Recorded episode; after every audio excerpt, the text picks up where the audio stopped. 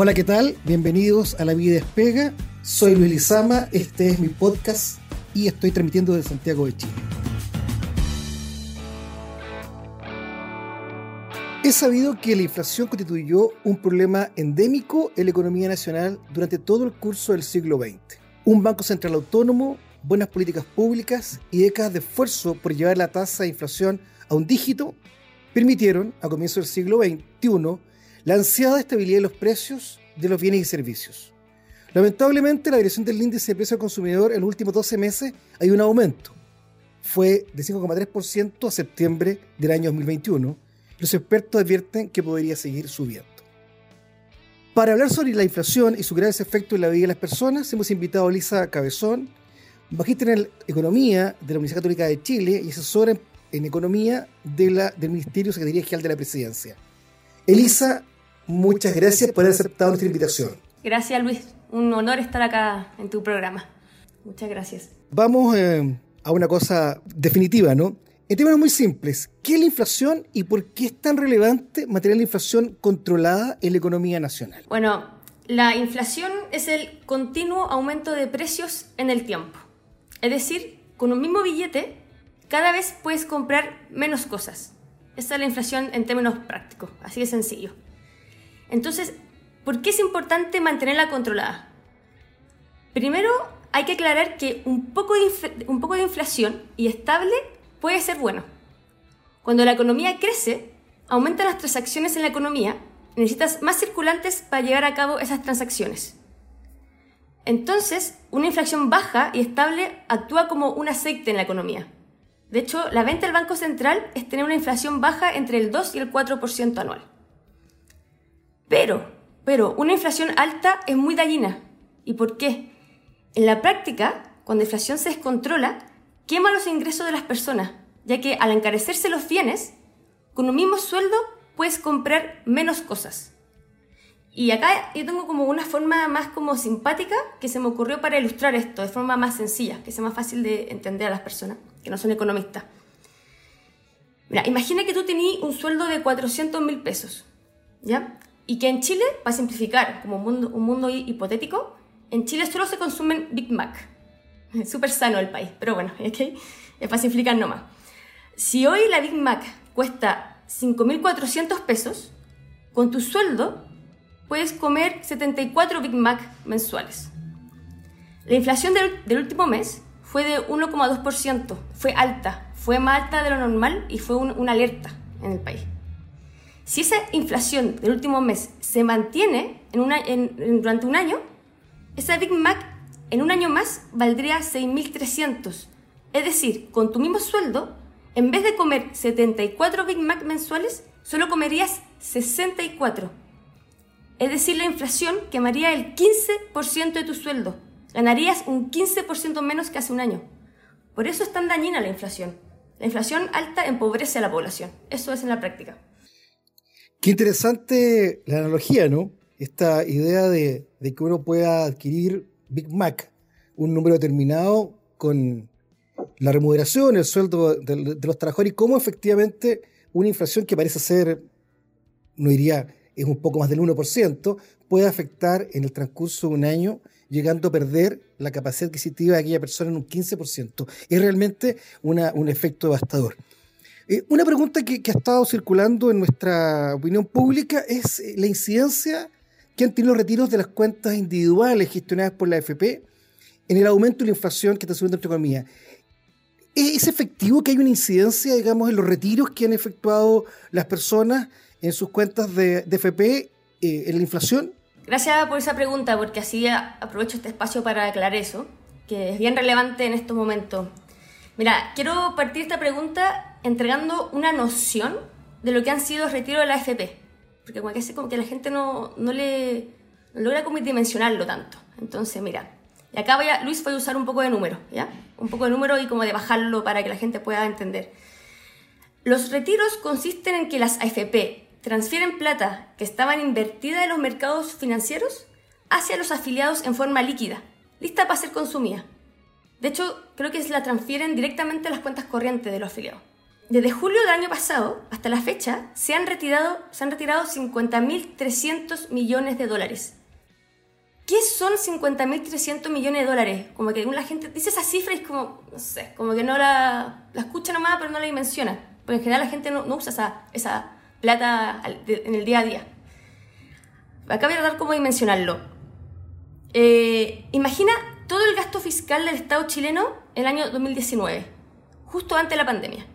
Imagina todo lo que el Estado en un año gasta en salud, en educación primaria, en la gratuidad universitaria, en subsidios a la vivienda, energía, en transporte, todo lo que el Estado gasta en un año, ¿ya? ¿Lo tenéis eso como más o menos como en la cabeza? Ya. 50.300 millones de dólares es equivalente al 75% de todo ese gasto anual. Es decir, con los retiros se han entregado a los afiliados de forma líquida tres cuartos del gasto fiscal de Chile. Eso es lo que, lo que ahora está circulando en la economía. Luego, el Banco Central hace como, trata de conectar esto sobre la inflación, cómo esto afecta a la inflación. Y lo explica en su IPOM del último mes. Entonces, el Banco Central indica que este aumento de liquidez en los hogares por los retiros ha impactado fuertemente en el consumo privado dentro de Chile. De hecho, el consumo de, en bienes durables está un 50% superior a lo que se consumía en el 2019. 50% más está, está gastando la gente en bienes durables. De hecho, se ve, eh, hay un gráfico de Banco Central bien bueno que muestra cada momento del año en que se aprueba cada retiro. En julio del año pasado, diciembre, abril de este año, se ve que las ventas en el comercio minoristas se disparan cada vez que se aprueba el retiro. Entonces, hay un impacto de los retiros en el consumo privado en Chile, que aumenta. Y están a niveles superiores a un año normal. Ahora, algunos dirán que el aumento del consumo interno se traduce en crecimiento de la economía. Y eso es verdad, cuando tú aumentas la demanda, hay más producción y hace que el PIB crece, si ese efecto existe. Pero este, esto, eso ocurre si la producción actual de la economía chilena está bajo su plena capacidad. Pero a medida que el producto de la economía se va acercando a su plena capacidad, esta mayor liquidez, este mayor consumo interno, se traduce en más inflación. Y el Banco Central proyecta que la actividad ya está en su plena capacidad. En este semestre, en este segundo semestre del 21, ellos, el Banco Central dice que la actividad económica ya está en su plena capacidad. Entonces, el aumento del consumo privado, que es causado principalmente por los retiros, cada vez se traduce más en presiones inflacionarias y no en crecimiento del PIB. Así es como los retiros influyen en la inflación según el Banco Central. Tiene un impacto. Eh, tú nos acabas de decir, Elisa, que la cuantía de los retiros efectuados por quienes tenían fondos disponibles en su AFP alcanza a las tres cuartas partes del presupuesto fiscal del año 2019. Es demasiado dinero. O sea, con ese dinero circulante, evidentemente que va a haber un problema de incremento de la inflación. Sin embargo, por otra parte, se ha dicho que la inflación también ha aumentado eh, en otros países por razones que están derivadas de la pandemia, no derivados de nuestra particular, digamos, retiro de fondos de pensiones. Y tiene que ver con que se ha restringido la actividad económica, hay dificultades en la logística y por ende hay escasez de bienes. ¿De qué manera ha influido estos factores en el aumento de la inflación en Chile? Bien, como tú bien decís, Luis, eh, el Banco Central también habla de esos factores globales o externos eh, y que están presionando actualmente la inflación, no solo en Chile, sino que a, a nivel global, Chile incluido. Y uno de ellos es, lo que bien tú decís, es que debido a la pandemia y a las restricciones sanitarias, se han producido estos cuellos de botellas en las cadenas de abastecimiento a nivel mundial. Algunas fábricas han tenido que cerrar o bajar la producción, hay algunos...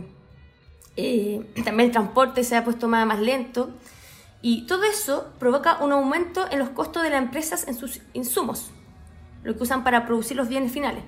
Y estos aumentos en los costos se han traspasado a los precios de venta. Y eso hace que el comprador final tenga que comprar más caro.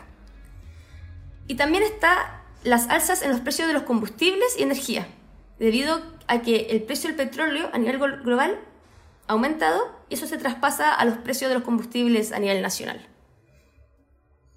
Entonces sí, sí, es cierto que los mayores precios actuales no solo han estado influidos por la mayor demanda interna, producto de los retiros, sino que estos factores globales también están afectando. Pero, y acá respondiendo a tu pregunta, ¿qué porcentaje de la mayor inflación actual es producto por la mayor demanda interna y qué parte es debido a estos factores externos? Y acá el Banco Central fue bien claro en su último IPOM con un gráfico. El Banco Central informa que, o sea, en su último informe, el Banco Central aumenta la proyección de la inflación a fin de año, porque ellos tienen que proyectar para poder cumplir su meta, aumentó la proyección desde un 4,4% a un 5,7%. No es menor ese, ese aumento. Y dice que dos tercios de esa alza se explica por el aumento del consumo privado dentro de Chile. No por el factor externo, sino que porque aumentó la demanda interna en Chile. Demanda que ellos en el IPON indican que está fuertemente influida por los retiros y por las expectativas de retiros adicionales. Acá quiero dejar algo muy claro, Luis. El presidente del Banco Central, Mario Marcel, ya ha ido dos veces al Congreso advirtiendo el efecto que provocaría un cuarto retiro a la inflación. Hoy día hay un aumento de precios que quema los ingresos de los chilenos con el tiempo. La inflación actual ya está fuertemente presionada por factores externos y por el consumo privado movido por los retiros anteriores. Un cuarto retiro sería ponerle benzina al fuego.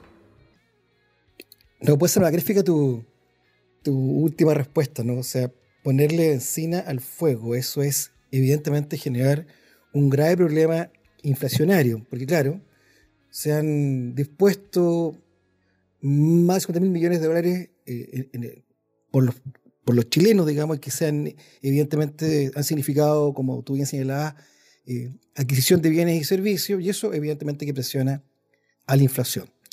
Pero tuvimos una época en la historia de Chile bastante compleja, ¿no? Eh, durante el gobierno de la Unión Popular, eh, la inflación aumentó hasta llegar a un 606% en el año 73. Eh, la pregunta es cómo las políticas públicas impulsadas por el gobierno de Allende produjeron esta inflación y cómo aquello afectó la vida de la población. Mira, antes quiero contextualizar un poco lo que era la inflación en Chile. ¿ya? Antes de que el Banco Central se hiciera autónomo en 1989, la inflación en Chile era alta. Era alrededor entre el 20 y el 30% en, en los gobiernos anteriores de, de Allende. ¿Y por qué era alta la inflación? Porque se usaba la, impresión de billetes para financiar el gasto del Estado. Y esto es lo que se llama el señoriaje. ¿ok? Entonces, ¿qué pasa? El Estado aumentaba su gasto para sus políticas públicas y como lo que recaudaba a través de impuestos o a través de deuda externa o interna no les alcanzaba, el Banco Central de esa época simplemente emitía más dinero para pagar el déficit fiscal. Eso, era, eso es el señoriaje, pagar el gasto imprimiendo más billetes. Entonces, ¿qué causaba esto en la práctica? En sencillo, a través del señoriaje, el gobierno, a través del Banco Central, le quitaba poder adquisitivo a los chilenos para financiar el gasto estatal. Es decir, se financiaba el gasto público quemando los ingresos y sueldos de las personas. Las personas cada vez tenían menos poder adquisitivo cada vez que el gobierno emitía más plata para, para pagar sus gastos. Entonces, el señoriaje en la práctica, eh, actuaba, o sea, la inflación que se causaba con este señoriaje actuaba como un impuesto a las personas. O sea, cada vez que imprimía plata era como sacar un impuesto a las personas para, para financiarlo. Ahora, como ya mencioné, antes de Allende, en la década de los 60, la inflación era entre, la inflación era entre un 20, 30%, era alta. Y estaba directamente relacionada con el déficit fiscal. Y eso se ve en, en los gráficos muy claro. A mayor déficit, mayor inflación. Luego, cuando Allende asume al poder en 1970, ¿qué fue lo que pasó? Hubo un agresivo aumento del gasto público. O sea, el déficit fiscal se fue muy alto. Y ese déficit se financió prácticamente solo a través, del señoriaje, es decir, a través de la inflación. Y en el año 1973 la, inflación, la inflación llegó al 365%. Hay diferentes medidas de medirla, pero esa es como la que llegó en 1973. Pero no termina acá. Luego, cuando asume Pinochet en 1973, el plan del gobierno para contener la inflación fue reducir el gasto total, para tener que pagar menos, cobrar menos, menos impuestos con el señoriaje. Pero, y acá hay algo muy importante que hay que tener en cuenta sobre la inflación, es que hay algo que se llama la inercia inflacionaria, que una vez que la inflación está desatada, es muy difícil y costosa bajarla después hay como una inercia. Entonces la inflación en los primeros años del gobierno de Pinochet siguió creciendo hasta superar el nivel de 700% en 1974. Ahí llegó a su máximo pico, 700% anuales. Y después de eso fue bajando y durante el gobierno de Pinochet lograron volver a los niveles de 20, 30% que, que había antes. Pero cuando finalmente se logra controlar la inflación, fue cuando el Banco Central se vuelve autónomo en 1989. ¿Y qué significa que se vuelva autónomo el Banco Central? Es que el central no puede financiar el gasto estatal a través de la emisión de billetes. La entidad solo tiene un objetivo, y nada más, mantener la inflación estable entre un 2 y 4%. Y acá es impresionante cómo se ve que la inflación desde 1989 cae sostenidamente y llega a los niveles bajos actuales y se mantiene ahí. Entonces, ¿cuál es el rol del Banco Central en la práctica? Es que protege los ingresos y sueldos de los chilenos al mantener controlada la inflación. Eso es lo que hace el, Banco Central, autónomo, eso es lo que logra. Logra que tu plata, tu sueldo, eh, mantenga su poder adquisitivo mes a mes. Elisa, tú has dicho una cosa muy importante, ¿no? Lo relevante que es mantener la autonomía del Banco Central, porque evidentemente esa fue la piedra angular que permitió mantener la inflación controlada. Ah, de otro modo, claro, el gobierno emite para financiar su gasto público con total irresponsabilidad, porque evidentemente la intención de los gobiernos es poder reelegirse y la forma de hacerlo es generando en la población esta ilusión de que disponen de mayor cantidad de recursos para comprar bienes y servicios. Eh, Siempre les preguntamos a nuestros invitados acerca de una recomendación, de una película, un libro, que nos puede ilustrar acerca del tema del que hemos hablado. Y tú nos vas a hacer, digamos, la excepción, así que te queremos preguntar que nos recomienden, sugiera una película, un libro, que nos pueda dar una idea acerca del fenómeno de la inflación. Película no, no, no sé, eh, pero así con una película así interesante de inflación no se me ocurre a la cabeza. Algo bien técnico, pero hay un paper que es cortito, es un poco técnico, académico, pero es fácil de leer y es rápido de leer, que captura la, historia monetaria y fiscal de Chile desde 1960 al 2016 y es de los economistas Rodrigo Caputo y Diego Sarabia.